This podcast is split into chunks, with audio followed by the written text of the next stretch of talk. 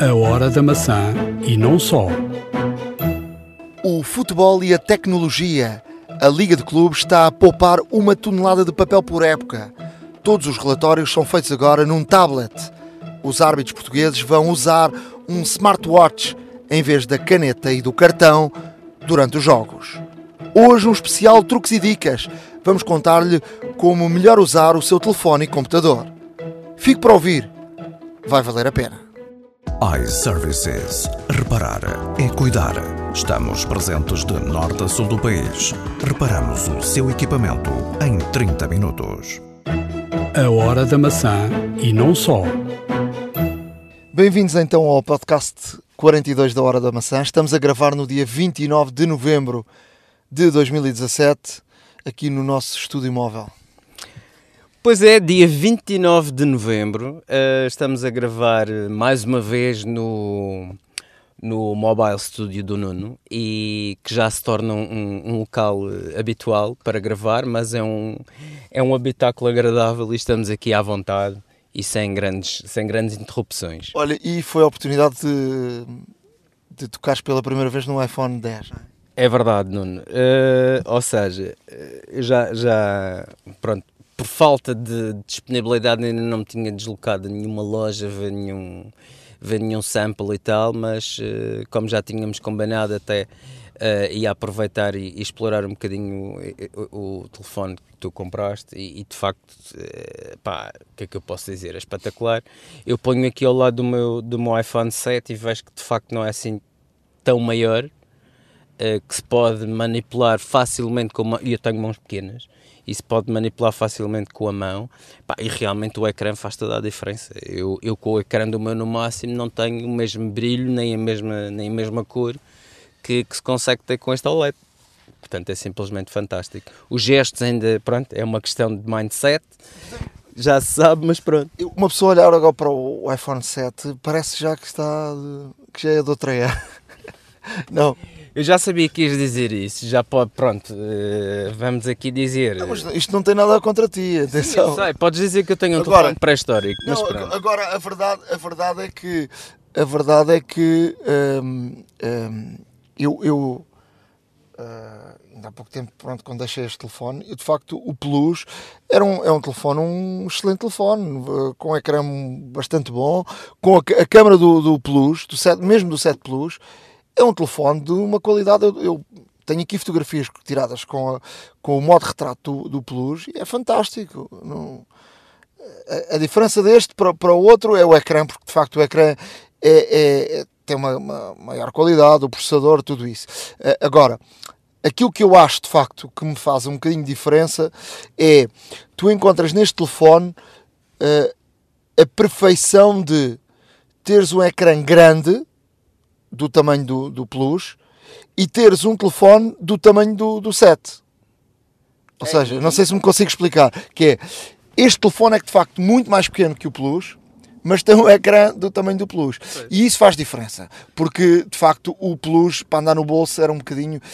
Eu andava com o Plus muitas vezes no bolso de trás porque ele no bolso da frente não, não cabia. Não, e, e, é verdade, aqui a situação que nós testamos mesmo com o Face ID, eu olhei para, para o telefone, o telefone não, não, não, não desbloqueou e tu assim que olhaste ele desbloqueou de imediato. Uh, o gesto ainda é uma coisa obviamente que, que é necessária alguma preparação e, e, prática, na verdade, mas, mas ah, ah, pá, o, o, próprio toque do, do telefone é agradável, o peso acho que é ajustado ao tamanho, a relação tamanho-peso acho que é ajustada e, e, e a câmera de facto faz muita diferença, muita diferença. E dizer-te dizer duas ou três coisas. Em relação aos gestos, isto vai com o tempo, não é? Eu hoje já estou completamente habituado à questão dos gestos, é rapidíssimo. Até o, o Face ID. Um, ehm, no início nós temos a tendência a olhar para o telefone, ver que o cadeado abre e só depois vamos fazer os gestos. Tu, e eu mostrei-te aqui há, pouco, há poucos instantes, que é, tu já podes fazer o gesto ao mesmo tempo, Estás ou seja, porque, porque para quem não, não conhece o telefone, ele tem um cadeado em cima e quando olhamos, ele abre o cadeado. Ele não abre automaticamente para, para o, o ecrã principal. Para abrirmos o ecrã principal, temos que passar o dedo de baixo para cima para ele abrir o ecrã principal. E se fizermos, agora com o hábito é mais fácil, o gesto com o dedo ao mesmo tempo que olhamos para o telefone, portanto é automático. E portanto a rapidez que tínhamos no Touch ID, hum, se eu te disse que o Touch ID era muito mais rápido que o Face ID, uh, agora já começa uh, a ter algumas dúvidas em relação a essa, essa, essa rapidez.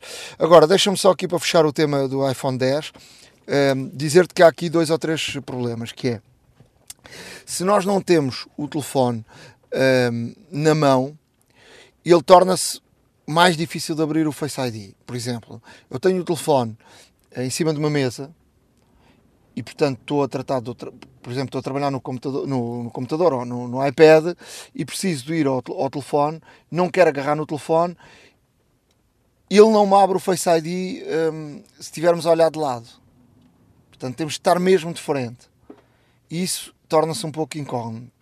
Depois, já ouvi alguns relatos, que não é o meu caso, porque eu, no meu caso eu tenho o CarPlay uh, no meu carro, uh, mas já vi alguns relatos de um, ehm, por exemplo, quem tem os suportes para o telefone no carro obriga-te a quase te moveres para ir com a cara em frente ao telefone para desbloquear o telefone. Isso torna perigoso em termos de condução. Sim, e não é, não é nada prático. E depois também, eh, também já ouvi alguns relatos uh, por causa do, do, do Apple Pay. Uh, porque o Apple Pay uh, de facto obriga também a dois, a dois passos com, com, o telefone. Primeiro tens que olhar e desbloquear o telefone e depois, quando do pagamento do telefone, tens, de, tens, de, olhar tens de olhar também. E com, e com o, uh, o Touch ID era mais fácil Sim, porque tu, com o dedo encostavas à, à máquina e automaticamente ele pagava. Ou seja, a perfeição aqui seria uma mescla dos dois, ou seja,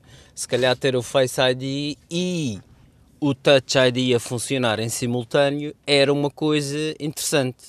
Olha, eu este fim de semana tive a oportunidade de ter, estar com um amigo que tinha um, tem um, um Samsung, um, um, Note 8 e de facto é um telefone uh, muito, muito interessante. A câmera também é muito interessante, faz algumas coisas que o iPhone não faz. Por exemplo, se nós no modo retrato ele automaticamente desfoca o fundo, um, o, o Note 8 tem uma opção de desfocar mais ou menos o fundo, a qualidade em termos de cor, e estamos aqui a falar, uh, já falámos aqui variedíssimas vezes sobre isso, uh, mas a cor é muito agradável. É Os Samsung satura, satura, satura a cor, assim mas, como a Sony. Sim, mas a, mas a, a cor é, é, é fantástica. Não, é, é, brilhante. É, e o ecrã é muito maior que o, de facto, que o, que o, o 10. E, por exemplo, eu tirei uma fotografia eu e este meu amigo tirámos uma fotografia ao mesmo tempo e à mesma uh, situação e depois mostramos a uma terceira pessoa qual é que gostava mais e obviamente essa terceira pessoa disse que gostava mais da foto, da qualidade do, do Note 8. O Note 8 também tem a questão do olhar, mas ao mesmo tempo tem a questão do Touch ID. Um, uhum. Eles na traseira deixaram lá o Touch ID. Não e tem se... a caneta. E, tem a caneta sim. que é, é, bastante útil, como o próprio nome indica, o Note 8 é um pouco maior do que o S8, precisamente por ser, entre aspas, um bloco de notas, ou seja, uh, a caneta eh, oferece uma interação extraordinária. Eu, eu, também já tive a oportunidade de experimentar o Note 8 e, e de facto, em termos da escrita, pá, é brilhante, é muito bom, é, é, semelhante à experiência que tu tens com com o Pencil no iPad é muito, muito fluido, responde muito bem em termos da escrita. Nesse aspecto está, está muito bem conseguido. A Apple, uh, porque estamos na altura do Natal, uh, é a altura de muitos vídeos, uh, normalmente lança vários vídeos. Este ano lançou aqui de seguida cinco vídeos a promover o iPhone 10 com o Face ID a ser cabeça de cartaz, obviamente. Depois faz aqui um dos vídeos que é uh, o Face ID uh, liga no escuro e de facto isso é fantástico. No escuro estás uh, às escuras, por exemplo, à noite no quarto, queres, olhas para o telefone e ele liga automaticamente. Portanto, funciona muito, muito, muito bem. E depois também um, mudas de feição e o Face ID acompanha-te. e depois os animojis Uh, os animojis que também é muito engraçado, portanto são vídeos que vamos deixar no nosso no nosso blog, ehm, onde, onde podem ver estes vídeos da, da, Apple. São vídeos curtos, muito interessantes. O nosso blog, já sabem, a hora da. Uh,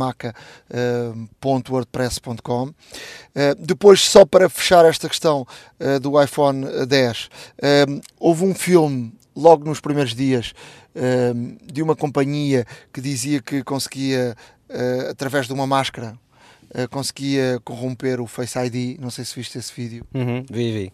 Uh, a verdade é que a história foi um bocadinho mal contada e, e agora começam a surgir mais pormenores sobre isso.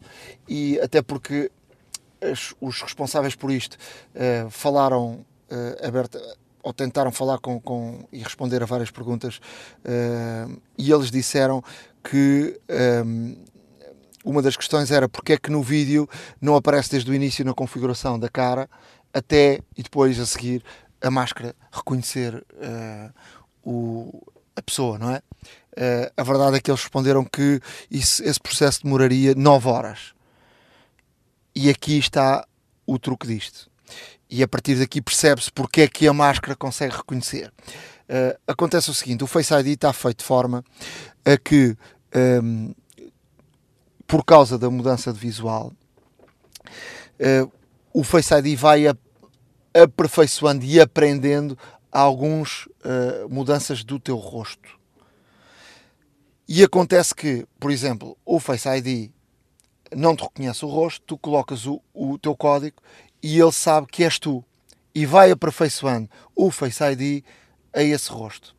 E este processo, feito durante as tais 9 horas, com repetições e repetições e repetições e repetições e repetições, vai chegar a um ponto onde a máscara é reconhecida pelo Face ID. E portanto aí o truque. Portanto, isto não é um processo. Uh, aparentemente parecia uma coisa que não, fizemos uma máscara uh, da pessoa e com os olhos e tal e, e conseguimos uh, enganar o Face ID. Não é bem assim.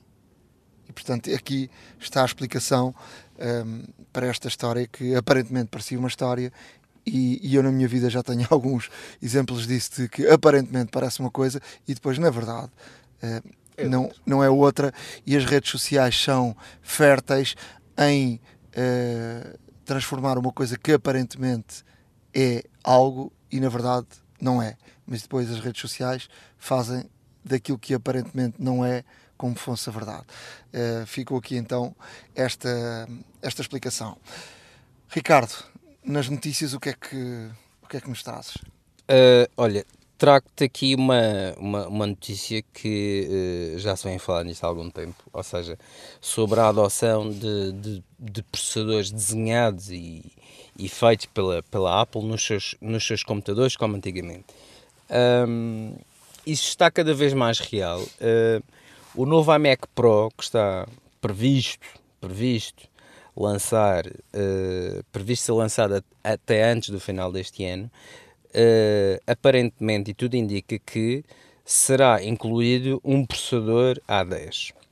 E este processador A10 Fusion, atenção, uh, vai permitir, vai permitir, vai funcionar no fundo como um coprocessador, não é o processador principal do, do computador, é lógico, mas este processador vai permitir nós ligarmos o computador mesmo ele estando desligado, ou seja, se tu desligares o computador, existe neste caso uma bateria de reserva que vai alimentar este processador que vai ficar a ouvir o teu comando. E isto vai ser muito útil porque a integração da Siri, e aí está, se calhar uma maior utilização ou a passar a ter uma maior utilização da Siri no desktop, coisa que Uh, obviamente que a integração da Siri com os iPhones e com os iPads é muito maior do que no desktop e isso toda a gente sabe.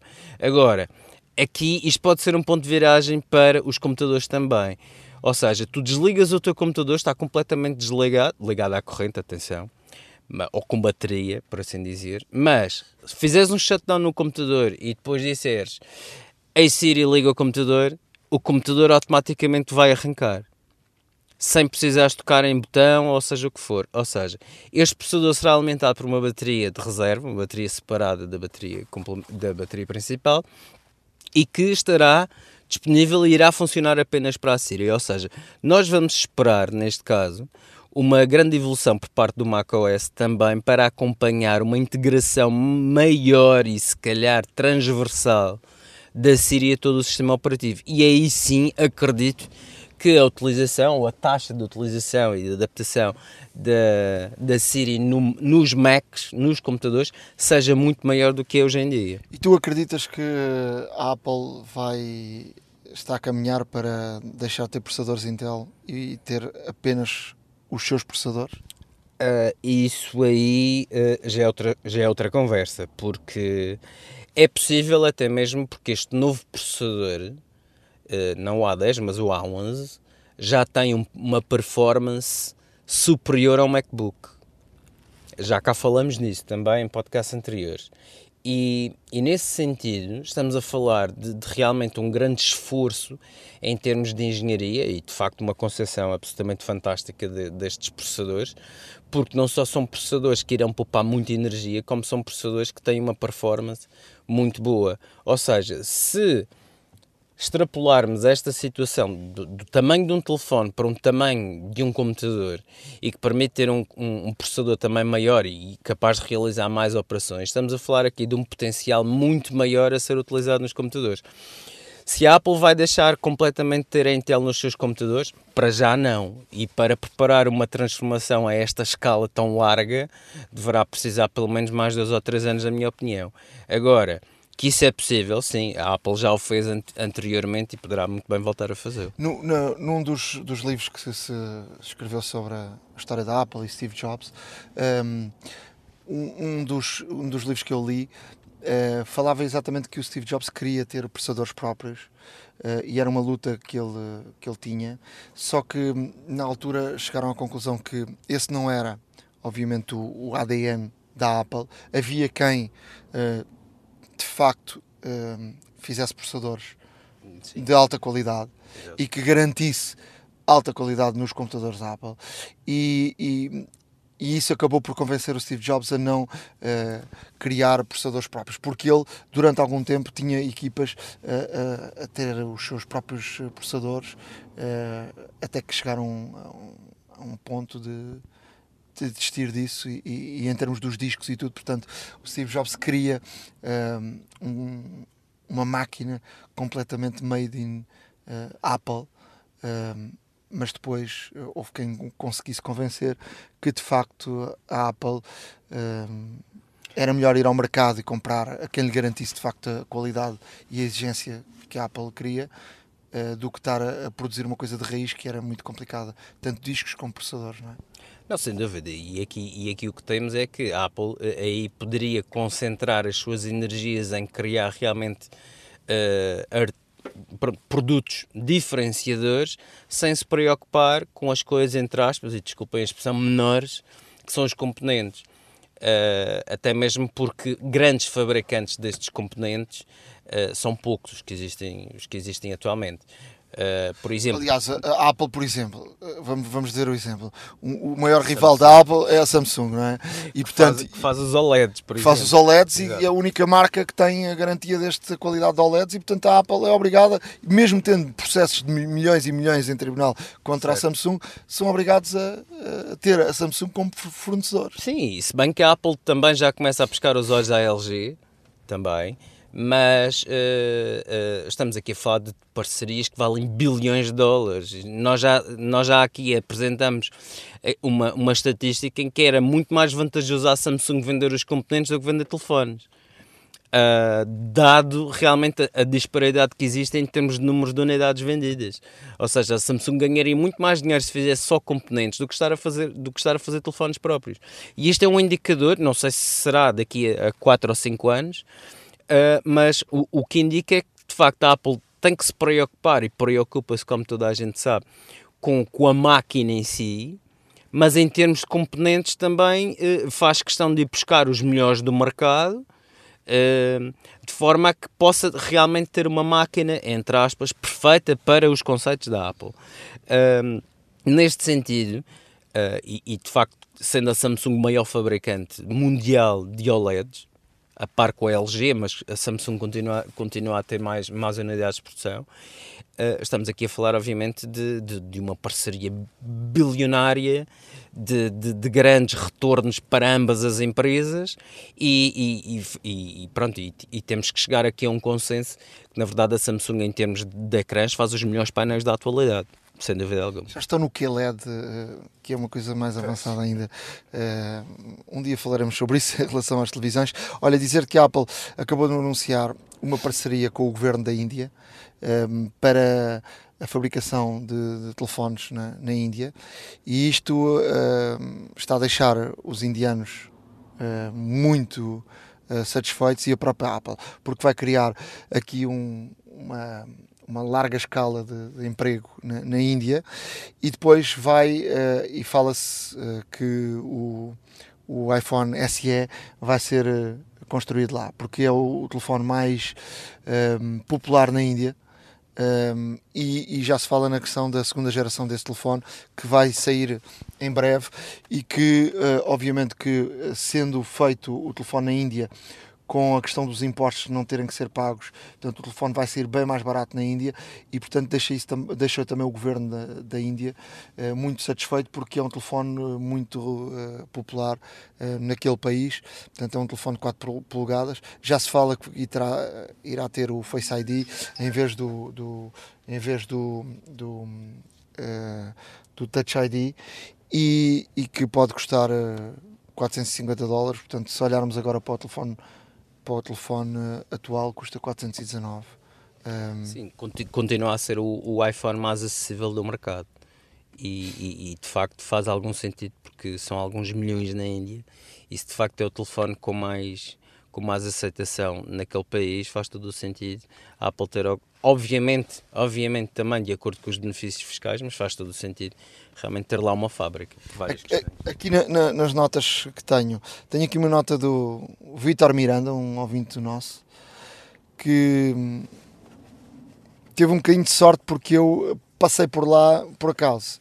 Uh, acabou por escrever uma, uma crítica um, no iTunes, mas com uma pergunta. Portanto, esse não é o lugar uh, para fazer perguntas. O lugar para fazer perguntas aqui para o podcast é através do nosso e-mail a hora da maca gmail.com um, e eu acabei por ver, por acaso podia, podia passar algum tempo e não via, mas ao Vitor, um, o Vitor queixava-se, uh, pediu para, falarmos da questão de, do excesso de, de, bateria do, do, S, do 6S. Do 6S. Um, eu, eu, eu já falei aqui um bocadinho sobre a questão da bateria.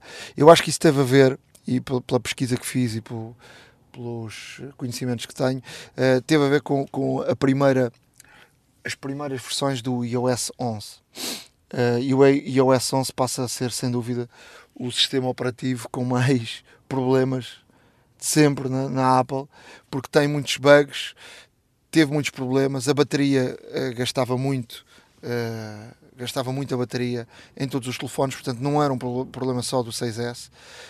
Um, mas uh, nesta última neste último update eu penso uh, e pelo menos no, no, meu telefone notei isso que esse problema foi corrigido uh, obviamente que o 6S já é um telefone com algum tempo que tem já já deve ter muitos ciclos de, de vida de bateria eu aconselhava até porque nós temos aqui o nosso parceiro do podcast iServices que que é um parceiro que troca baterias. Portanto, se o, se o Vitor Miranda uh, quiser, já sabe, pode ir lá à iService dizer que é nosso ouvinte e ter um desconto com isso, com a troca de bateria.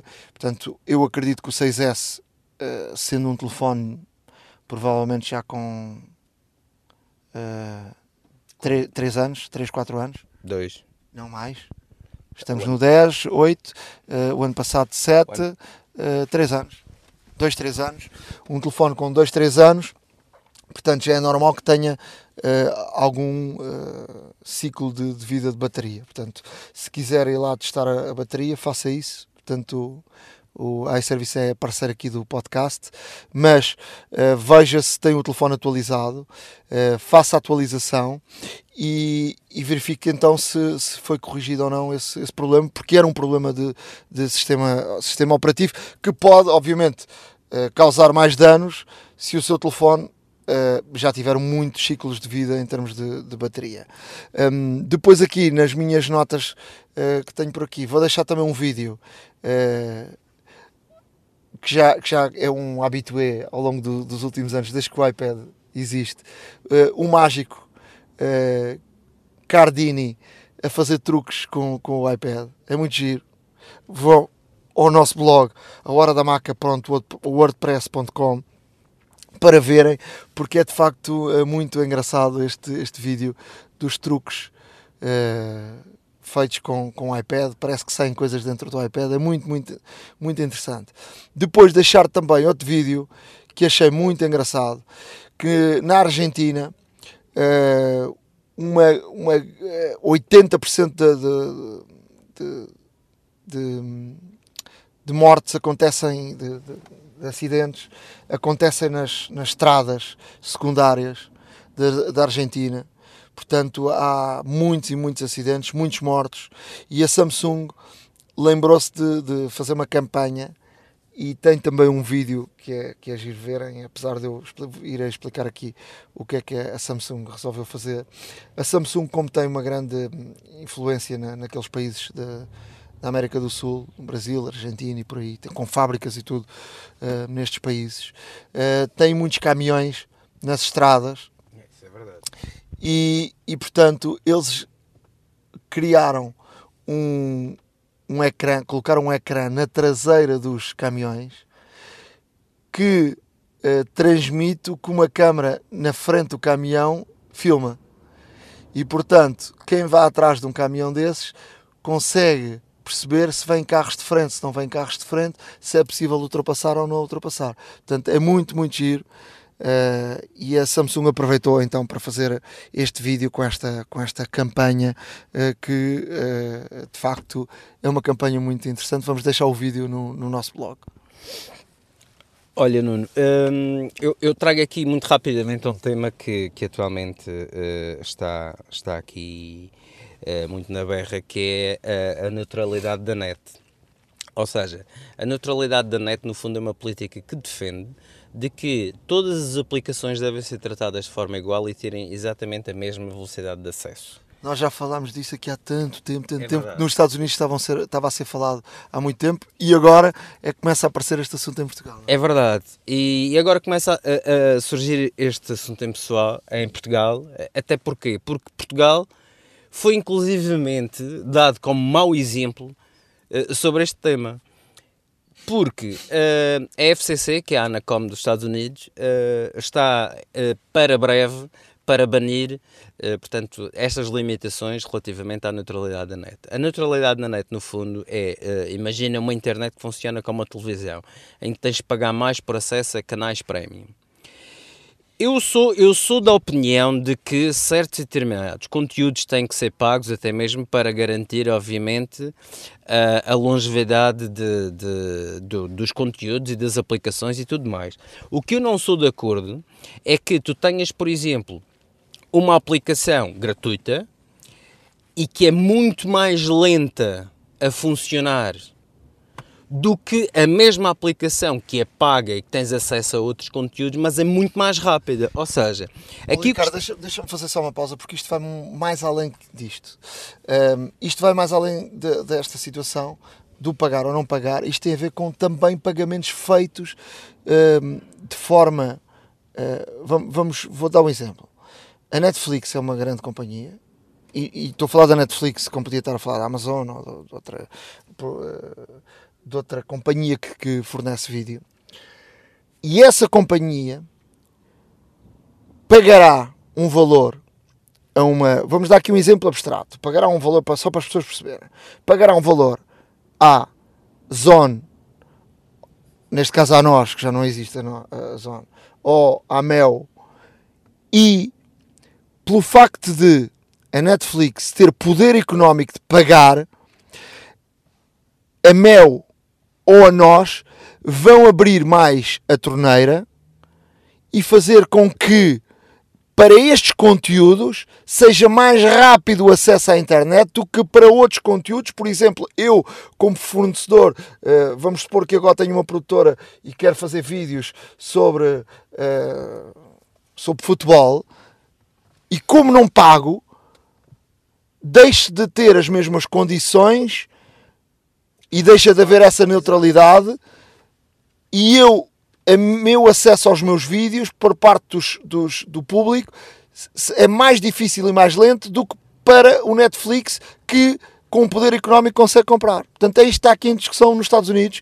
e o Donald Trump é a favor uh, de que as coisas funcionem desta forma e há, de facto, uma grande campanha nos Estados Unidos para que isso não aconteça. Obviamente que há o poder económico e as lutas económicas, porque isto irá dar dinheiro a muita gente e, e, portanto, uh, aquelas pessoas que votam, uh, muitas delas uh, têm por trás muitos interesses e, e, portanto, é isto que está a ser discutido. Portanto, eu quis só explicar aqui um bocadinho mais ao pormenor com este exemplo para que as pessoas percebam de facto o que, o que está a acontecer.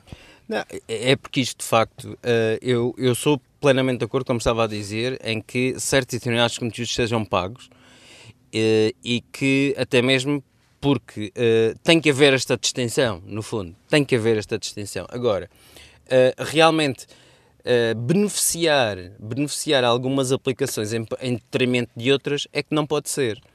E, é, e, é, e, no fundo é este o tema que está em discussão, no fundo é este o tema que é praticado em Portugal, mas que as operadoras, até a que foi visada, foi a Mel, Uh, e, e, que diz que não, que não, não faz isso, mas na verdade consegue-se verificar essa situação. Uh, e, e, isto é um tema que irá ainda muito ser discutido. Pronto. Adiante. Uh, olha, mais uma aplicação que não podes utilizar na China. Se fores para lá, estás relaxado. Ou seja, a pedido do governo chinês, a Apple retirou o Skype da sua loja de aplicações. Portanto, era já Facebook, era YouTube, era Google e agora o Skype. Ou seja, estamos aqui, estamos aqui a falar eh, de facto de, de, uma, de uma limitação por parte do governo uh, em tudo o que é forma de comunicação e notícia e tudo mais. Uh, é de facto, é de facto uh, constrangedor para, para, os, para os locais e muito chato para quem visita porque tu realmente estás lá, não, não, não podes fazer um post no Facebook, não tem, tem eu, eu já, eu limitações tive, e tudo e mais. Já tive, eu já estive no Irão e o Irão tinha estas limitações todas e depois tudo que era juventude contornavam isto tudo com os VPNs. Claro, com, os VPNs. com VPNs, toda a gente. No Irão, por exemplo, não há redes sociais, eh, não podes ir às redes sociais, mas toda a gente uh, usava as redes sociais. Claro. E portanto, se tu fores aí aos Instagrams e às, aos Twitters uh, desta vida e procurar as coisas do Irão, vês lá com fartura e, e, como é que isso funciona? Através das VPNs. Mas pronto, fica, fica a nota eh, de facto, eh, desta impossibilidade, eh, que não é uma impossibilidade, porque há sempre maneira de contornar, claro. mas que em termos legais o, o governo chinês cortou. Olha, aqui duas, duas outras muito rápidas, que é, hum, vou falar da plataforma online PARP, que no fundo é como se fosse o Airbnb dos carros. Um, está a funcionar desde o início do mês em Portugal. Não sei se, se, se eventualmente sabias ou se sabia. E, e, pretendem faturar meio milhão de euros em 2018. Como é que isto funciona? Isto funciona exatamente como o Airbnb, ou seja, o princípio de funcionamento é o mesmo.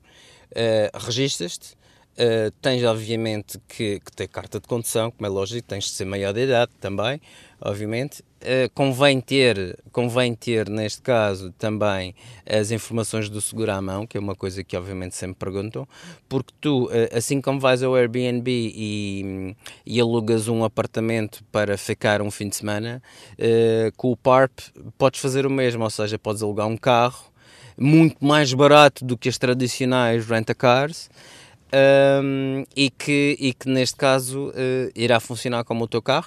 Os carros têm normalmente seguro contra todos, mas de qualquer das formas é conveniente também termos algum, algum, alguma atenção e, e, e utilizadores que eventualmente tenham algum tipo de, de cadastro e que tenham outras sanções uh, por parte de, das, das autoridades também não também têm, têm, não vão ter a vida facilitada nesse sentido. Portanto uh, há aqui um, um, processo todo portanto muito... eu posso rentabilizar o meu carro. Podes no fundo podes. No fundo pode, até mesmo, por exemplo, um casal que tenha dois carros, mas só utiliza um, ou, ou uma pessoa que tenha um carro de empresa e tenha um carro próprio, uh, poderá rentabilizar o seu carro emprestando-o Uh, a troca, pessoas. Emprestando com troca de dinheiro. Ah, obviamente, obviamente. Estamos aqui a falar de muita coisa, não é? Seguros, combustível, etc. Manutenção também. Tem que haver algum retorno e esse retorno existe. Tanto que esta faturação de meio milhão estamos já a falar em lucros, portanto será uma coisa a ter em conta.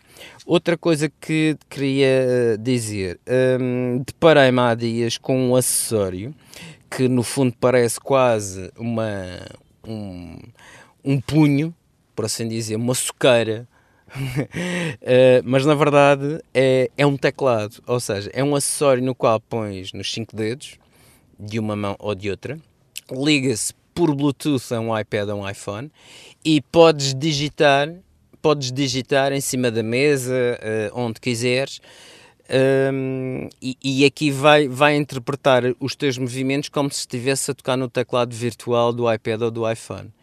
Uh, isto pode trazer uh, vantagens, por exemplo, na edição de vídeo, adotando esta, esta situação para edição de vídeo ou de imagem e, e fazendo outro tipo de aplicações, outro tipo de ações com, o com, com a outra mão, por exemplo, e pode ser útil até mesmo nos zooms e tudo mais. Portanto, é, é, também muito interessante. Vamos deixar no nosso blog este link para que vejam.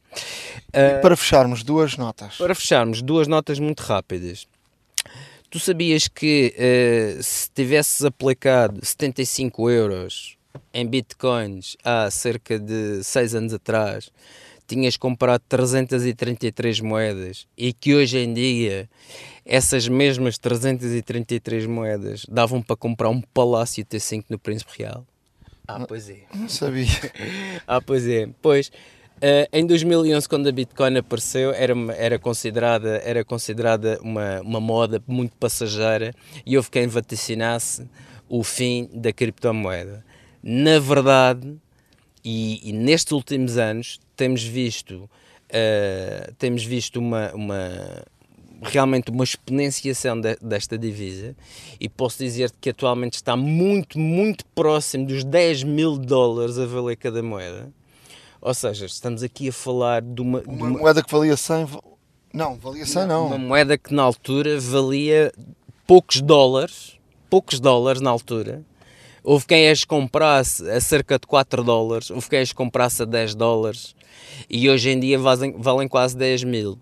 E estamos a falar num, num, num investimento em 6 anos de uma coisa completamente extraordinária. Ou seja, uh, não tenho dúvida que esta moeda será o futuro não tenho dúvida que também que será terá que ser regulada até mesmo para prevenir certas e determinadas situações, mas é só para terem uma ideia do exponencial de crescimento e dizem os especialistas que dentro de muito pouco tempo, está, está indicado cerca de um ano, vai atingir os 25 mil dólares por moeda. Portanto, quem tiver dinheiro para investir, bem pode investir, porque é um, é um ativo que vai valorizar imenso. Já devia, já devia ter investido em 2011.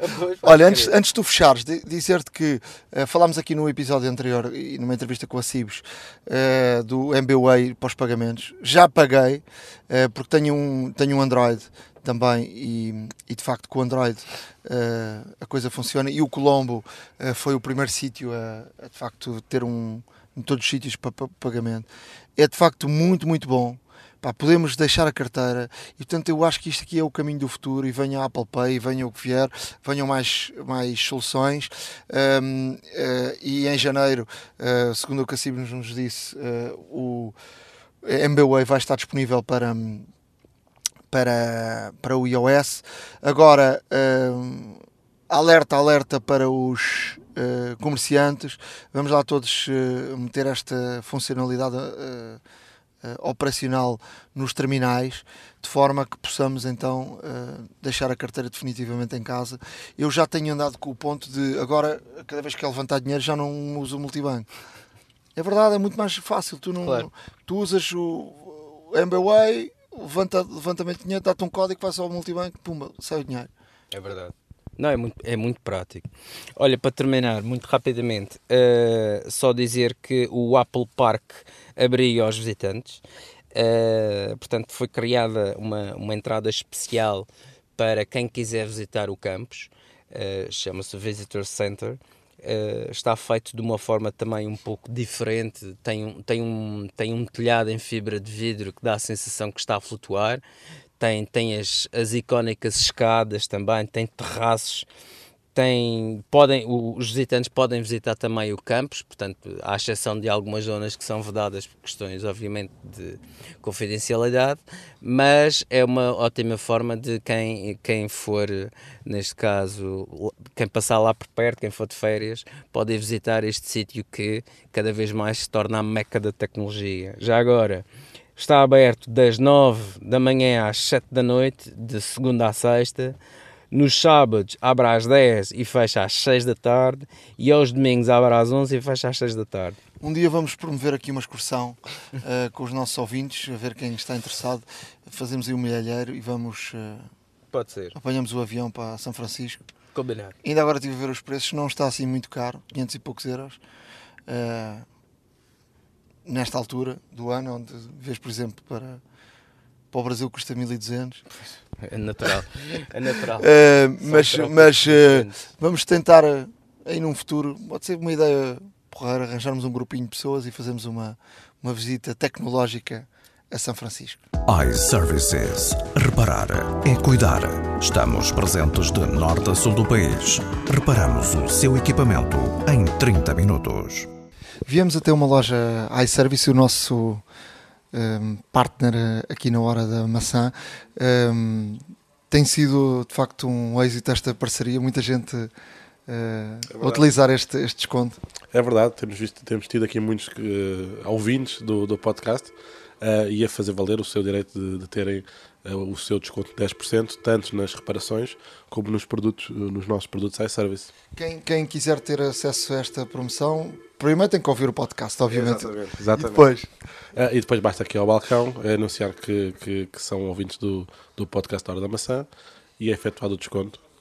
Portanto, 10% de desconto é um bom desconto. Um, temos aí produtos novos uh, para o Natal? Temos produtos novos para o Natal, temos um, muita coisa para o, para o novo iPhone 10.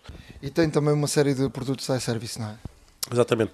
Temos produtos nossos, selecionados por nós, verificados por nós, um, com qualidade máxima, uh, tanto para o novo iPhone como algumas gadgets que, que, serão também algumas surpresas que as pessoas podem vir aqui visitar. Uh, vocês estão em que sítio? Estão em todo o país? Neste momento, todo o país, não é? Uh, consegue qualquer um cliente e qualquer ouvinte do, do, do podcast consegue em todo o país poder adquirir esse desconto muito obrigado por uh, serem nossos parceiros aqui na, neste podcast e esperamos que os nossos ouvintes, uh, ou seja, tenham este benefício uh, de poder ouvir o podcast e, e, poder usar os vossos serviços. Nós que agradecemos. Eles que nos visitem. Obrigado. iServices. Reparar é cuidar. Estamos presentes de norte a sul do país. Reparamos o seu equipamento em 30 minutos.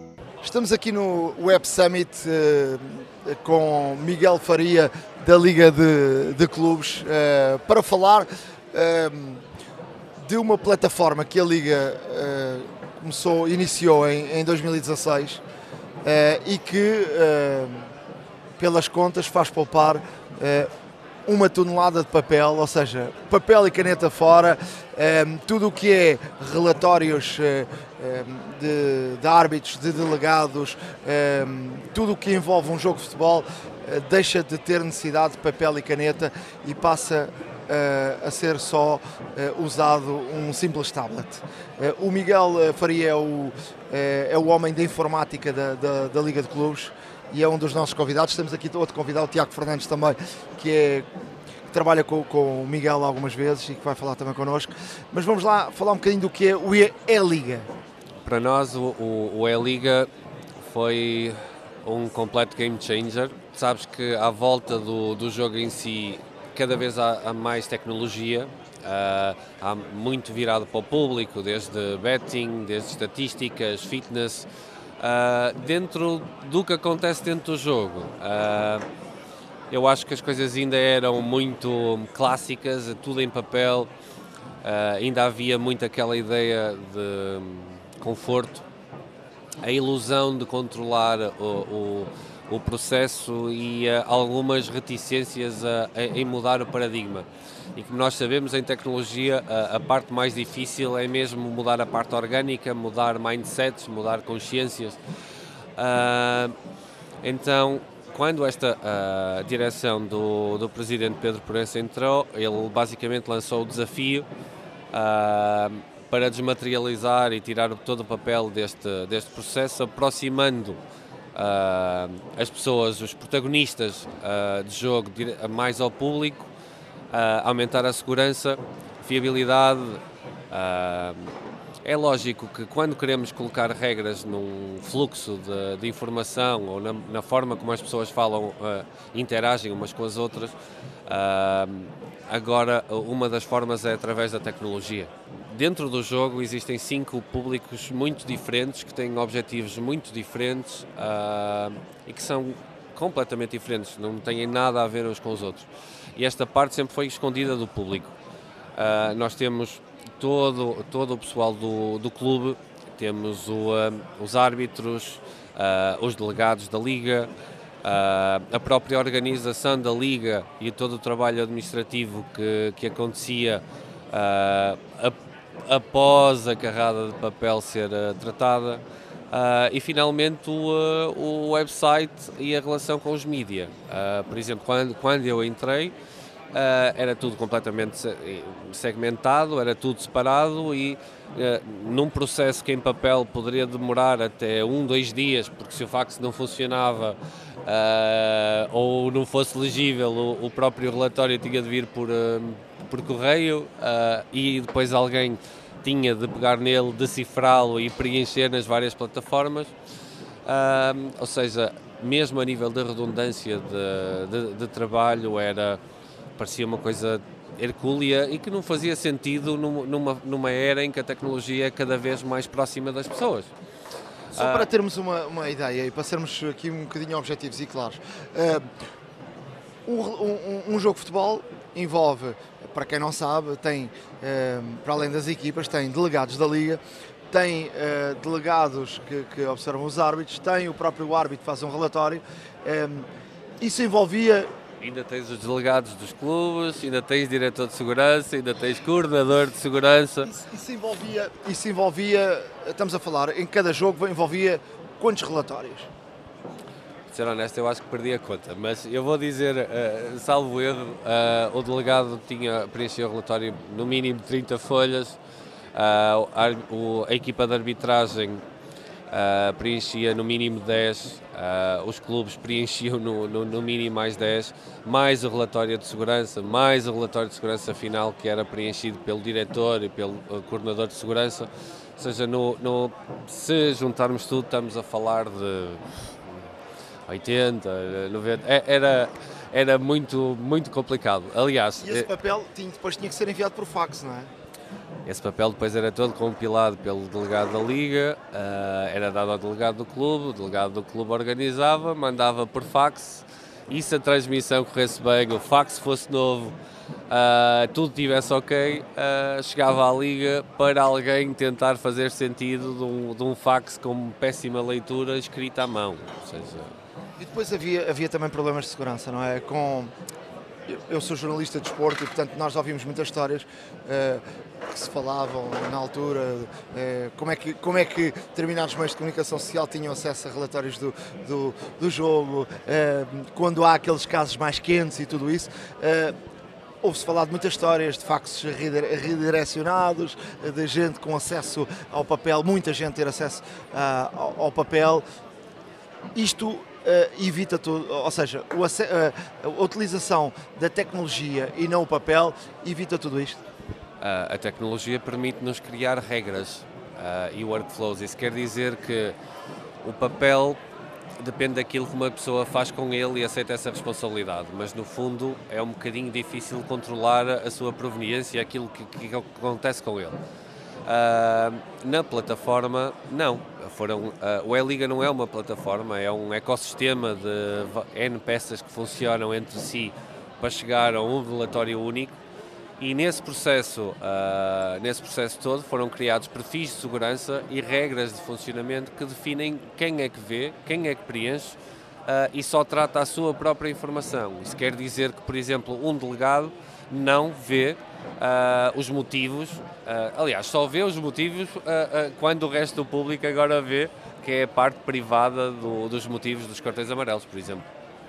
Eh, vamos introduzir aqui o Tiago à conversa. Uh, Tiago Fernandes, da Bitmaker, é, é, é, a empresa de sistemas que nos ajudou a criar o, o, nosso sistema central, colocar regras, definir alguma sanidade num processo um bocadinho caótico, uh, como é qualquer processo de criação. Uh, e é, é, é uma empresa nova que este ano está a ter muito, até está a ter muito, muito impacto e relevância, até está no, as startups estão, estão um bocadinho na moda, mas eles estão no, no top com todo o valor uh, e tenho muito orgulho de os ter aqui como Também participou no E-Liga? Uh, participou de, de uh, foi das, de, de, provavelmente dos mais importantes todos que participaram num processo que envolveu centenas de pessoas. O que é que foi mais difícil para criar um sistema deste, onde o futebol tem tantos vícios, tantas, havia tanto jogo de bastidores. Uh, e, e, este sistema informático veio um bocadinho uh, acabar com esses, esses vícios que havia e tanto jogo de bastidores, às vezes, para ter acesso primeiro a uma informação. A grande dificuldade é, é a dificuldade que há sempre que pegamos em processos que estão de alguma forma estabelecidos e temos que transformar numa plataforma tecnológica. E o futebol não é exceção. O futebol tem essas particularidades, mas de facto a, a principal dificuldade é mudar mentalidades, mudar processos e, e, e, formar pessoas para que passem a usar as coisas de forma diferente. A, a, a tecnologia trouxe, o Miguel, o Miguel explicou bastante bem, uma máquina de fax é facilmente controlável para desviar informação, digamos assim. Eh, eh, na plataforma que nós implementamos temos segurança ponto a ponto, ou seja, eh, o árbitro envia o relatório por uma, conexão, por uma ligação segura ponto a ponto com o serviço da liga, ou seja, é impossível, impossível é muito, é, é, é quase impossível haver alguma alguma forma de, de hackear informação, digamos assim, no, no, no meio. Temos também implementado mecanismos de segurança que são usados, por exemplo, a nível dos bancos, ou seja, todos os intervenientes têm um cartão matriz que utilizam para assinar a informação, ou seja, temos aqui um segundo nível de, de, de segurança que garante que quem envia aquela informação é de facto aquela pessoa. Uh, uh, no fundo, implementar todos estes mecanismos uh, num mundo que, apesar de tecnologicamente cada vez mais evoluído, estamos a lidar com pessoas e quando se lida com pessoas temos sempre a dificuldade da mudança, no fundo a resistência à mudança. Mas foi um processo que relativamente tranquilo, todos, to, todos os participantes contribuíram bastante e aceitaram bastante bem a, a mudança. Miguel, em termos de segurança havia uma tradição no futebol que era no momento da entrega dos 11 iniciais cada equipa só entregava ao mesmo tempo que a outra para ninguém poder ver qual era o 11 da outra equipa e poder mudar um jogador à última hora. Eh, como é que isso foi controlado nesta, nesta plataforma?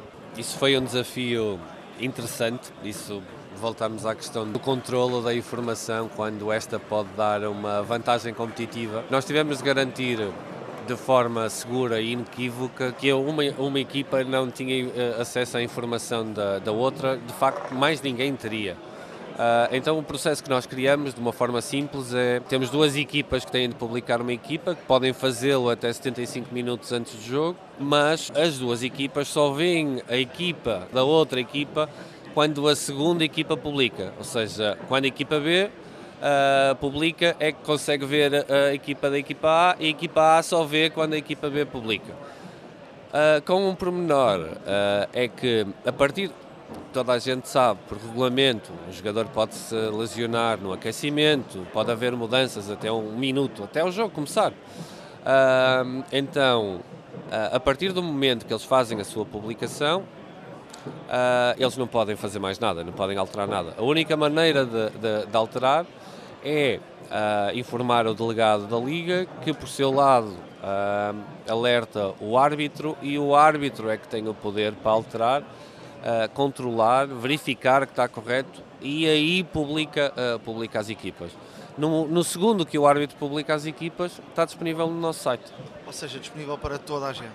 Disponível para toda a gente uh, instantaneamente 60 minutos, uh, 60 minutos antes do início do jogo, cerca de 30 minutos antes de toda a gente. E em termos de, de equipas, quando as duas equipas entregam, eh, salta algum e-mail, alguma notificação para que se saiba exato momento que, que isso acontece?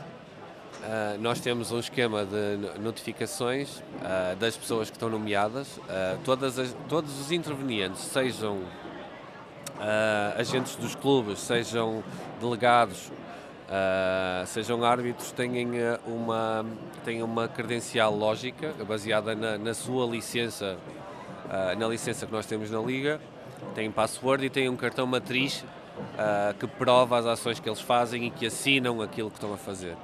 Através disso, uh, nós temos um sistema de notificações que basicamente avisa os outros intervenientes de tudo isto que está a acontecer. Ou seja, quando a equipa, uh, quando a equipa B publica, uh, toda a gente, seja delegados, árbitros e a outra equipa, são notificados que a outra equipa já o fez. Em termos de, para as pessoas perceberem o que é que, o que, é, que é, portanto, esta plataforma, ou este ecossistema, se assim se pode dizer. É, vocês tiveram que fazer um trabalho de casa muito grande, ou seja, é, hoje em dia a papinha está toda feita, é, é só preencher aquilo, é tipo um template que serve para todos os jogos, é isso? Sim, em qualquer adaptação, em qualquer processo de desmaterialização, há sempre uma primeira fase de passar o papel para o sistema. Ou seja, numa primeira fase o sistema faz tem de fazer aquilo que o papel faz, no mínimo, e mais alguma coisa de forma melhor. Nós já não estamos nessa fase. Uh, nós, nós já estamos na fase em que a plataforma está a evoluir junto com o jogo, ou seja, já não temos as limitações que o próprio papel tinha, uh, por isso é que os processos estão-se a tornar mais rápidos e mais claros. Neste momento já, já temos eventos a acontecer que, que no papel não aconteciam o que simplificou uh, desde a entrega do relatório para fora. Se houver um problema de falta de internet, falta de, de rede, como é, que, como é que se resolve este assunto? Obviamente, todos os sistemas de informação estão sujeitos à falha, né? e, e é uma verdade inquestionável, uh, a falha pode sempre acontecer. Uh, para isso é preciso implementar planos de contingência. E neste caso, o plano de contingência é o papel, ou seja, uh, se houver uma falha de sistema, por alguma razão, ou falha de internet, por exemplo, o plano B é decretar, no fundo, que aquele jogo tem que passar para papel felizmente nunca aconteceu, ou seja, eh, eh, todas as condições têm, têm ocorrido, também os serviços da Liga estão sempre disponíveis, nós também estamos sempre disponíveis para dar o suporte necessário, nós e as outras entidades envolvidas nos projetos. Os problemas, claro, que surgem sempre, vão se resolvendo e, e, e, e felizmente eh, começámos a época, fizemos a época passada toda completa e esta época também e, nunca tivemos que passar para o papel. Depois deste projeto vem um, algo novo, não é? Um relógio para o árbitro. Um, ou seja, isso vai permitir o quê? Basicamente eliminar o cartão que ele ainda usa uh, em campo e uh, ajudá-lo. O relógio é uma ferramenta que trabalha em conjunto com o tablet, por isso é que eu estava a dizer que part... agora que a base está construída podemos começar a pensar um bocadinho à frente e começar a, a, a, a sair fora da caixa e fazer coisas diferentes Uh, o, o, relógio, basicamente, durante o jogo, uh, o árbitro tem acesso às equipas que ele próprio validou, uh, que já vinham pré-validadas desde o processo de inscrições da Liga, e inserir de forma definitiva todos os eventos que acontecem durante o jogo, ou seja, seja cartões amarelos, substituições, golos, por aí fora. E, e, e, isso, para as pessoas perceberem, eh, eu já tive acesso e já vi, eh, vocês estão a usar um, um relógio da, da, Samsung, que é, que é patrocinador da, da, da Liga. Eh, e parceiro. E parceiro, não é? Foi feito um software próprio para, para o relógio. Explique-me lá um bocadinho o que, é que, o que é que temos no relógio. Uh, foi desenvolvida uma, uma, app, mas principalmente o conceito e a forma de funcionamento da app. Uh, isto é, é, é completamente novo da forma que foi feito, com uma, com uma coisa que eu acho que o torna único, que é isto foi desenvolvido e pensado junto com os próprios árbitros, ou seja, eu quase posso dizer que uh, apesar da implementação foi feita pelos nossos parceiros, mas uh, a origem é nas pessoas do futebol. Uh, com as suas vicissitudes e isso é que o torna uma ferramenta válida. Uh, a necessidade não cresceu, ao contrário, foi pensada e desenvolvida por nós, com as pessoas que o usam. E o que é que temos no relógio? Uh, no relógio nós temos o, o, uma app que permite de forma definitiva introduzir os eventos. No fundo temos aquilo que nós achamos que será o futuro é mais rápido uh, apontar no relógio do que apontar no cartão com uma cantinha. Isso, isso, é um bocadinho como voltarmos atrás e dizer é mais rápido aprender a mexer numa calculadora ou a fazer a conta no papel, com papel e caneta. Uh, como qualquer equipamento, há, há, há, é lógico que há uma curva de aprendizagem, uh, mas é lógico que da mesma forma como, como uma calculadora se tornou uma coisa corriqueira, qualquer pessoa usa e agora é mais rápido que fazer a conta à mão, o relógio vai forçosamente seguir o mesmo caminho. Mas, ó Miguel, eh, para, para, para as pessoas que não conhecem eh, isto e nunca viram, eh, não tem que escrever no relógio. os templates já estão lá. vamos falar um bocadinho sobre isso, só para as pessoas perceberem como é que, como é que o árbitro, por exemplo, no campo, utilizava o relógio. Vamos dar uma situação vou, mesmo vou, concreta. Vou tentar, vou tentar pintar, o, pintar o desenho, que não é fácil. Pelo menos para alguém da informática não é fácil pintar o, o desenho. Uh, ele, quando valida as equipas, ele, uh, o sistema sabe quais são as equipas que vão ao jogo. Uh, quando essa informação e o jogo é passado para o relógio, o relógio tem os titulares, suplentes e toda a gente que está no banco. Ou seja, numa situação normal, acontecendo uma situação disciplinar, por exemplo, o cartão amarelo, o, o árbitro escolhe a equipa, Uh, o jogador que cometeu a infração escolhe, uh, escolhe o motivo da infração que ele cometeu. O motivo já lá está escrito, não é? O motivo já está lá escrito. Portanto, as várias opções e todas as opções uh, foi, de facto reais. Isso foi parte do trabalho que foi efetuado com os árbitros, em que nós criamos uma, uma tabela a escalada dos motivos normais que, que normalmente acontecem, por exemplo, mão, que que para um ataque prometedor, este género de coisas. Uh, e mais nada, é equipa, jogador, uh, motivo e mais nada. Uh, Fica registado. E isto um cartão amarelo, porque se estivermos a falar de uma substituição, o processo ainda é mais simples. Estamos a falar em quantos segundos? 30 segundos? a funcionar normalmente, estamos a falar, é mais rápido do que escrever no papel.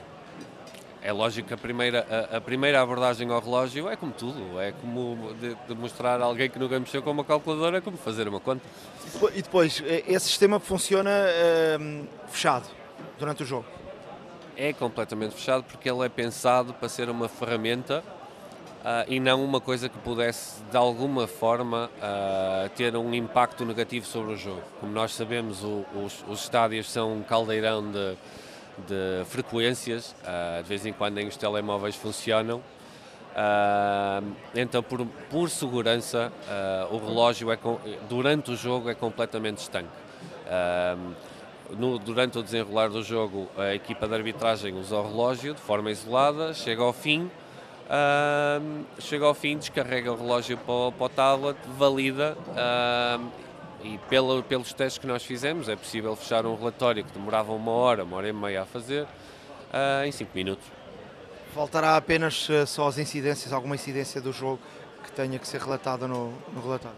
Sim, uh, por, normalmente, normalmente o, mesmo os, os, próprios árbitros, na, nas experiências que nós fizemos, os próprios árbitros têm perfis diferentes. Vocês sabem que há o árbitro principal, há o juiz de linha, há o quarto árbitro uh, o relógio pode ser usado por qualquer um deles. Uh, e qualquer um deles pode usar o relógio na sua função da melhor forma que lhe, que, que lhe convém, ou seja, por exemplo, para, uh, para o árbitro, se calhar o, o, maior, eu não sou árbitro, por isso não posso falar, mas acho que o maior interesse será a parte disciplinar e controlar, e controlar o jogo, ver quais são os jogadores que já têm um cartão amarelo atribuído, isso aparece automaticamente na, no relógio e está sempre visível. Uh, por outro lado, o quarto árbitro pode preencher tudo, ou seja, desde substituições, golos, uh, por aí fora. Ou seja, uh, o, o, relógio está feito para se adaptar àquilo que acontece dentro do campo, dependendo do perfil das pessoas e da forma que o usam. O que é, o que, é que qual é o próximo passo? Há, há, muito a fazer, há muito a evoluir no, em termos digitais do futebol Uh, e o próximo passo é continuar esta caminhada, continuar, no fundo, a trabalhar a marca digital da, Liga Portugal. A Liga Portugal é, em termos mundiais, tá, tá, é das ligas mais inovadoras em termos tecnológicos. O que fazemos aqui é, é de facto inovador. E têm sido abordados por, por uh, gente de outros países interessados em, em, perceber como é que isto funciona? Uh, uh, temos tido alguns contactos que te, e têm-se mostrado bastante interessados e, e, de facto bastante, bastante admirados com aquilo que nós temos conseguido fazer na Liga Portuguesa. Como eu dizia, o próximo passo é pensar em, em posicionar a Liga Portugal como líder também na marca digital. Tecnologicamente acho que estamos no bom caminho, passo a seguir é, é, é, conseguirmos dizer com orgulho que a Liga Portuguesa é líder também em termos de, de posicionamento digital. O relógio já é um, é um caso único no futebol. Uh, não sei, posso estar a dizer mais nada, pelos conhecimentos que eu tenho, acho que não há mais nenhuma liga ou mais nenhum árbitros a utilizar uma, uma situação destas que vai começar a ser utilizada. É, estamos no meio de milhares de startups, mas que eu saiba, não. Uh, que eu saiba é único, até pela forma que ele foi desenvolvido. Uh... Já foram abordados e questionados por árbitros de, de, outros países como é que isto vai funcionar? Como é que... Árbitros. Árbitros, que são entidades. Uh, por muita gente de, de, de outros países, porque. Uh, porque há algum ceticismo, principalmente na Europa, eu acho que, que, as pessoas são muito clássicas na forma como abordam o próprio desporto e eu acho que esse cenário agora está a mudar, porque é inevitável. Uh, tecnologicamente uh, é uma avalanche.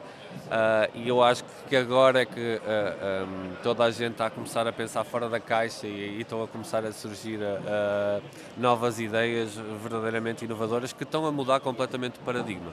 Miguel, para, para fecharmos, será que um dia vamos ter vídeo árbitro no relógio ou não? não digo que não, também não digo que sim. Não sei. Mas é uma, uma, ideia interessante. É uma ideia interessante, mas eu, a, a, tecnologia ainda tem de evoluir mais um bocadinho, nomeadamente vídeo e transmissão. Mas eu acho que não estamos muito longe. Miguel, obrigadíssimo. Tiago, obrigado. Obrigado, prazer foi todo. Uh, vamos eh, estando em contacto e, e, parabéns por esta I-Liga. Uh, uma tonelada de papel poupada durante um, cada época é, é obra. Uh, eu gostava de agradecer a oportunidade em nome da Liga e uh, desafio, desafio-vos a, a, a, irem ao site da Liga tendo a consciência que aquilo que vocês veem lá são efetivamente as pessoas que estão no campo a fazer. Com um tablet. Com um tablet. Abraço, obrigado. Abraço. Truques e dicas. Na área de truques e dicas, uh tenho, tenho aqui várias coisas interessantes. Não sei se já repararam, no iOS 11, quando tiram fotografias quase por defeito, o Live Photos vem, vem ativado. Isto tem uma explicação, um, ehm, porque um, ehm, agora é possível fazer várias coisas com Live Photos. Primeira, um, ehm, se quisermos, eh, tiramos uma foto, um Live Photo, uh, se quisermos, logo uh, atiramos o dedo de baixo para cima e vai aparecer um submenu onde uh, tem três opções. Uh, queremos que a Live Photo faça uma repetição contínua, que é o loop, não é? Se faça ping-pong, tipo pastilha elástica, vá para a frente, para trás, para a frente, para trás, para trás, para a frente, ou, ou tem uma longa disposição e fique desfocada. Portanto, são logo três soluções um, ehm, para as live fotos. Depois, um, ehm, no editar as fotos, os live fotos, podemos tirar o som, escolher o frame que quisermos. É muito útil por exemplo, se tiramos fotografias a crianças que nunca param quietas, ou, estou a falar de crianças, mas há, há muitos eh, adultos que também fazem o mesmo. Ou ter os olhos fechados e escolhermos o frame ter os olhos abertos. Acontece imenso com a minha mais nova. Mas, mas acontece com toda a gente. Portanto, podemos nesta eh, edição fazer isso. Portanto, é, é muito útil. Eh, eu, eu normalmente não, não gosto de tirar live fotos, mas com estas opções fica aqui. Fica aqui mais soluções e, portanto, deixa-nos pensar se não valerá a pena. Outra das opções como sabem, agora o iOS 11 trouxe a possibilidade de gravarmos o ecrã, mas há uma sub-opção de gravarmos o ecrã que está escondida, que é podermos gravar o som. E essa opção está escondida e eu vou explicar onde. Se puxarmos o, o Control Center, não é?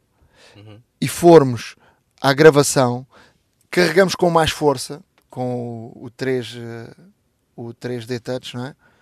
E essa bolinha de gravação, na, na zona da bolinha de gravação, hum, aparece um submenu. E nesse submenu uh, aparece um microfone em baixo.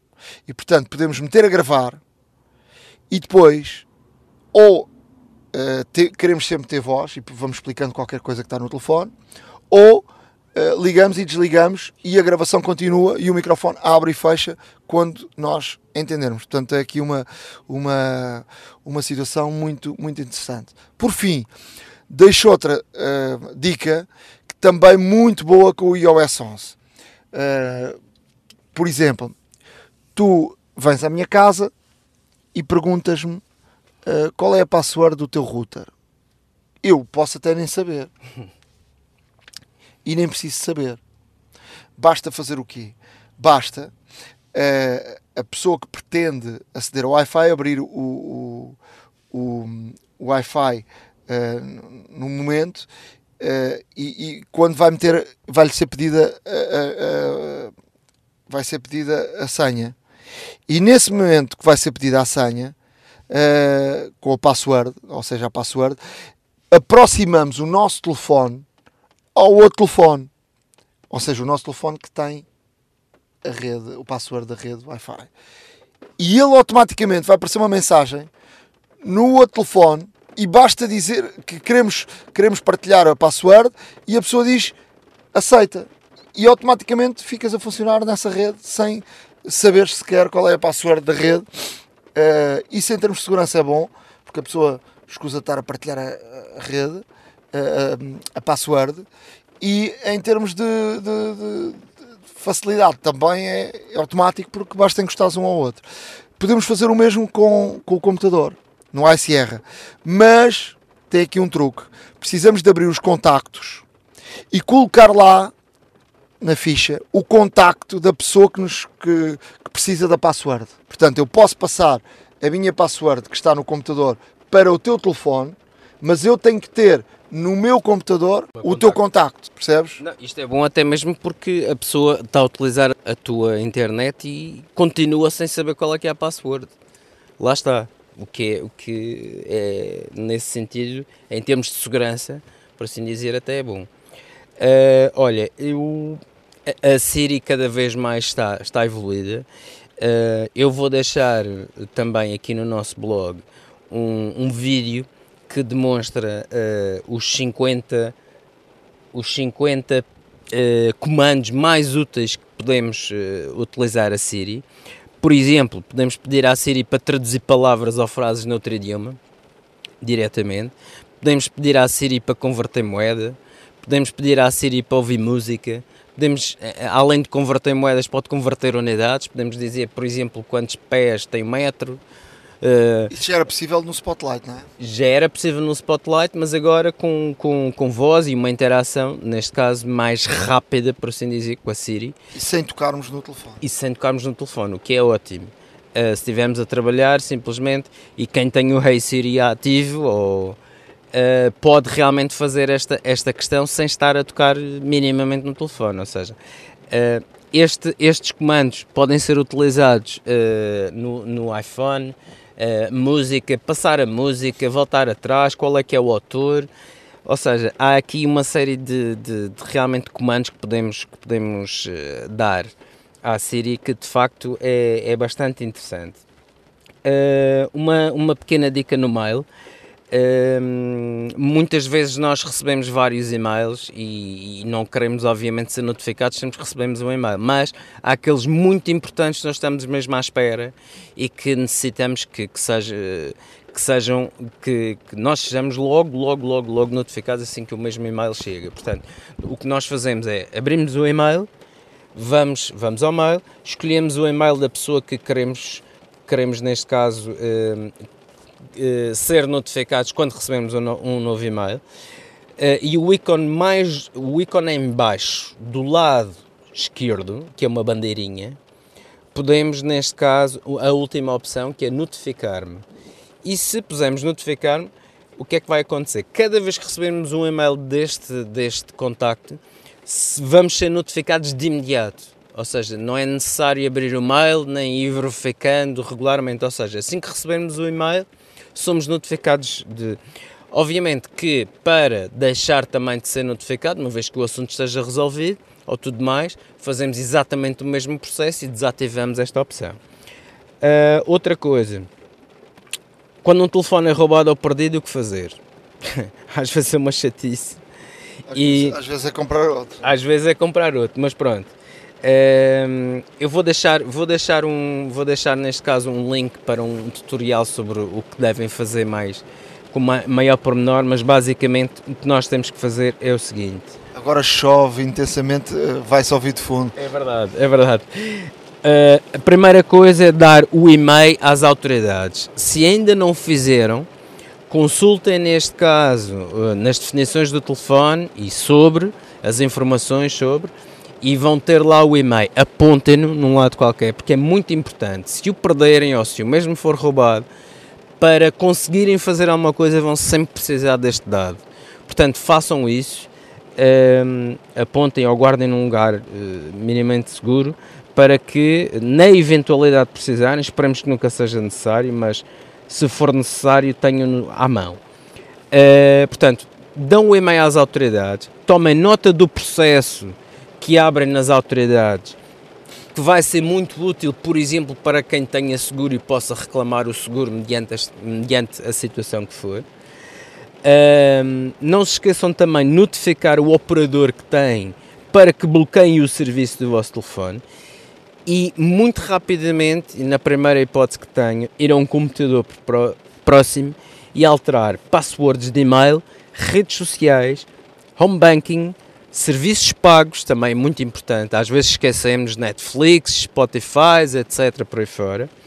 E tudo o que seja profissional. É conveniente alterar a password de tudo. Não se esqueçam que também podem irem à cloud e reaver os contactos todos e até mesmo quem comprou um novo telefone uh, fazer neste caso, fazer neste caso o, o restauro da última cópia de segurança que tenho, mas o iCloud também permite fazer um Find My iPhone.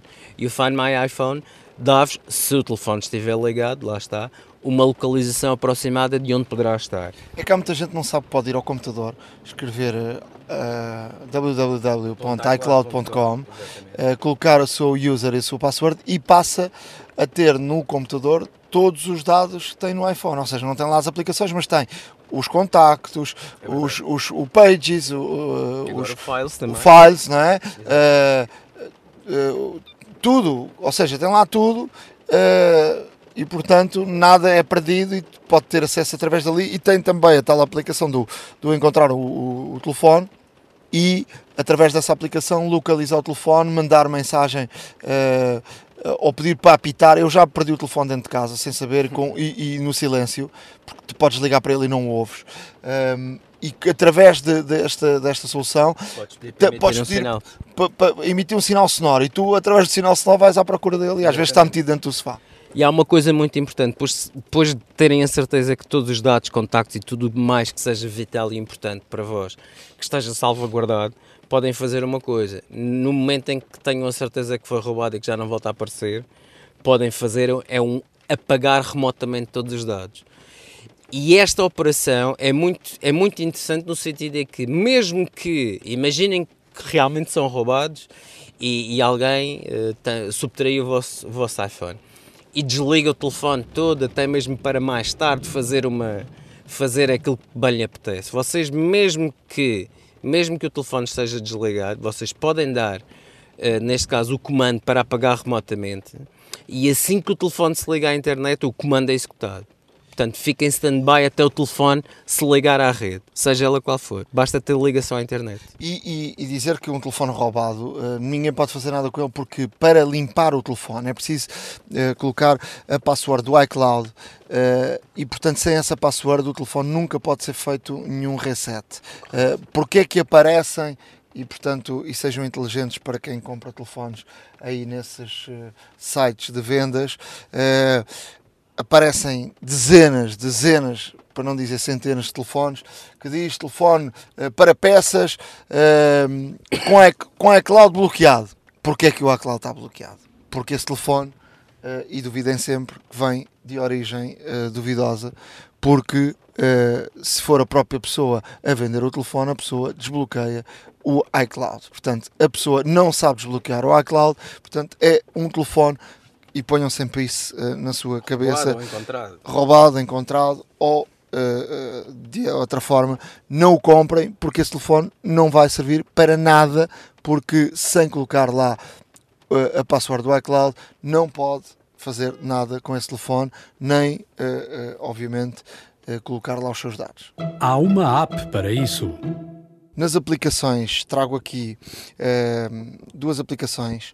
Um gravador de chamadas, um, para quem quiser gravar as chamadas e tiver necessidade disso, uh, pois cada um faz o que quiser com as chamadas, mas um, é um serviço que, que, está disponível, é pago, portanto, um, portanto a aplicação, a aplicação não, não, não custa nada, não é? podemos descarregar, mas e depois uh, podemos experimentar, mas e depois o serviço é, é pago, uh, tem um, um custo anual e, portanto depende daquilo que quisermos com, com as chamadas, mas uh, tem um custo, tem depois um custo anual uh, ou um mensal, depende daquilo que, que pretendermos. Portanto, não é inteiramente de borla, mas uh, para quem precisar mesmo, funciona, funciona bem.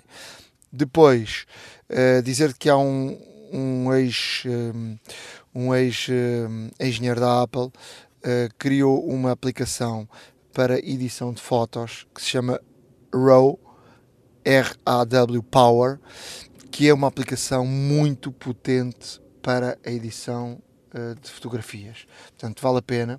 A aplicação também é grátis, só que um, ehm, se quisermos entrar em ferramentas uh, altamente profissionais, aí vamos ter que ir pagando essas, essas ferramentas. Portanto, é um, é uma aplicação que só por si já tem muitas soluções, mas se quisermos ainda mais além, e eu acho que esse mais além tem que ser alguém que de facto seja tenha conhecimentos fortes de fotografia uh, e precise de facto dessas ferramentas, mas uh, há aqui ferramentas brutais para de facto uh, a edição de fotografia no próprio iPhone e iPad.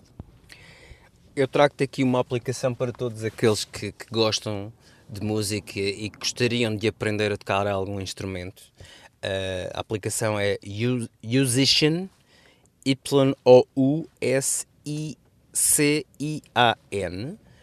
Uh, o Musician nós, eh, pronto, registramos com e-mail ou podemos entrar com, com, com o nosso Facebook e depois uh, é interessante porque vai nos ensinando a tocar um instrumento à escolha Uh, e começa desde o mais básico até níveis mais avançados. E é interessante porque há músicas nós vamos tocando ele vai acompanhando também com música de fundo. Uh, podemos gravar o nosso progresso. Para quem quer aprender uh, é um bom instrutor. E, e, para quem quer eventualmente até já toca mas quer aprimorar a sua técnica também poderá fazê-lo através desta aplicação esta aplicação é gratuita, está disponível na, na App Store também. É só uma questão de procurarem os nomes.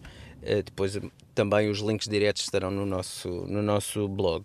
Outra aplicação é o 500px ou 500 pixels, se preferirem. É uma aplicação também de fotografia em que esta aplicação, um, ehm, além de ser gratuita, existem outras ferramentas uh, à semelhança daquela que, que, falaste há pouco que serão pagas, eventualmente, mas uh, no fundo é, é, como uma rede social também de fotografias, tipo IAM, tipo outras que existem. Um, ou seja, nós poderemos seguir fotógrafos que, cujas fotografias nós gostem, gostamos, ou, ou então temas mesmo.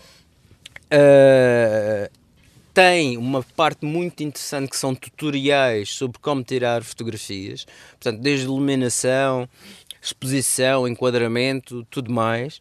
Portanto, é muito interessante nesse sentido. Podemos nós publicar as nossas fotografias para a comunidade e termos outras pessoas também a seguirem os nossos trabalhos. Uh, podemos também, mediante os temas que eles, que eles dão como sugestão, uh, termos aqui inspiração para tirar fotos parecidas ou ainda melhores daquelas que vemos. E, e, realmente podemos criar a nossa galeria online com as nossas melhores fotos e, e, e termos, uh, neste caso, o, o, a apreciação global desta comunidade que cresce uh, a olhos vistos. E de facto é, é, é muito interessante uh, neste sentido. Experimentem-me que vale a pena iServices. Reparar é cuidar. Estamos presentes de norte a sul do país. Reparamos o seu equipamento em 30 minutos. Chegamos ao final de mais um podcast da Hora da Maçã e antes de, de fecharmos, uh, tenho aqui um pedido de um amigo uh, que tem um, um, iPhone 7 Plus novo a estrear para vender.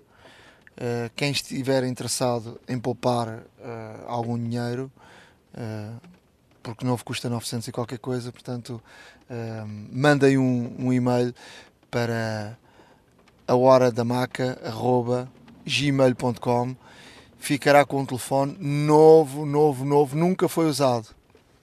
Nunca foi usado. Portanto, eh, quem estiver interessado, faça isso eh, e nós estamos a ajudar um amigo. Já agora, falar em ajudar, se eventualmente souberem de alguém que, por esta altura do Natal, ainda por cima temos que ser generosos, se souberem de alguém que uh, tem, tem o vidro partido, necessita de algum, necessita de algum conserto ou, ou, reparação no seu iPad, no seu iPhone ou em qualquer outro dispositivo eletrónico que seja telefone e tablet, uh, não se esqueçam que podem ir à iServices, encontrarão certamente uma, uma, uma loja muito próxima de vós, uma vez que estão espalhadas a nível continental, e Basta dizerem que são ouvintes do podcast A Hora da Maçã e têm um desconto sobre os serviços a realizar de reparação. Portanto, uh, aproveitem esta época natalícia, sejam generosos para convosco e para, e para os outros e certamente receberão em dobro aquilo que, que vão dar. E nós também somos generosos, ou seja, aqui através do nosso parceiro Uh, estamos aqui a dar esta oferta no nosso podcast. Ricardo, quem quiser escrever-nos, uh, pode escrever para o nosso e-mail, não é? Uh, a hora da e depois podem acompanhar todo o podcast no nosso blog. Exatamente, no nosso blog, ahoradamaca.wordpress.com. Uh, não esqueçam também que estamos presentes nas, nas redes digitais em twitter.com barra hora underscore da underscore maca e também em facebook.com barra hora da maca. Se me quiserem acompanhar no Twitter eu vou sempre falando sobre o podcast. N Luz, estarei por lá e estaremos aqui de regresso em breve com mais notícias sobre o mundo da tecnologia.